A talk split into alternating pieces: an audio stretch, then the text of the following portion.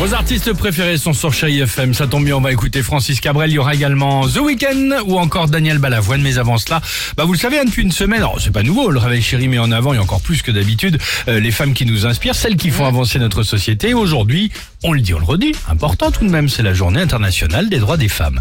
Voici le top 3 de toutes les choses qu'on a entendues pendant des années et qu'on surtout plus entendre du tout pendant en 2021. On ne veut plus en parler. c'est terminé. En troisième position, en 2021, c'est assez fou d'entendre encore aujourd'hui. On mange quoi ce soir?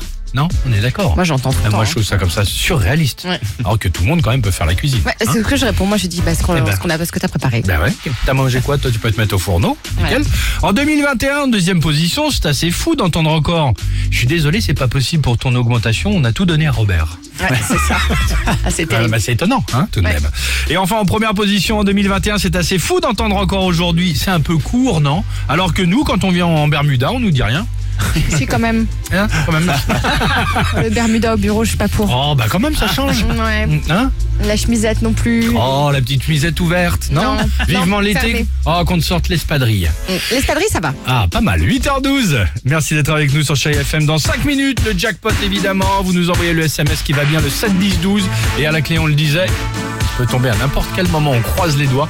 Jusqu'à 5000 euros cash à gagner sur votre radio, Chéri FM.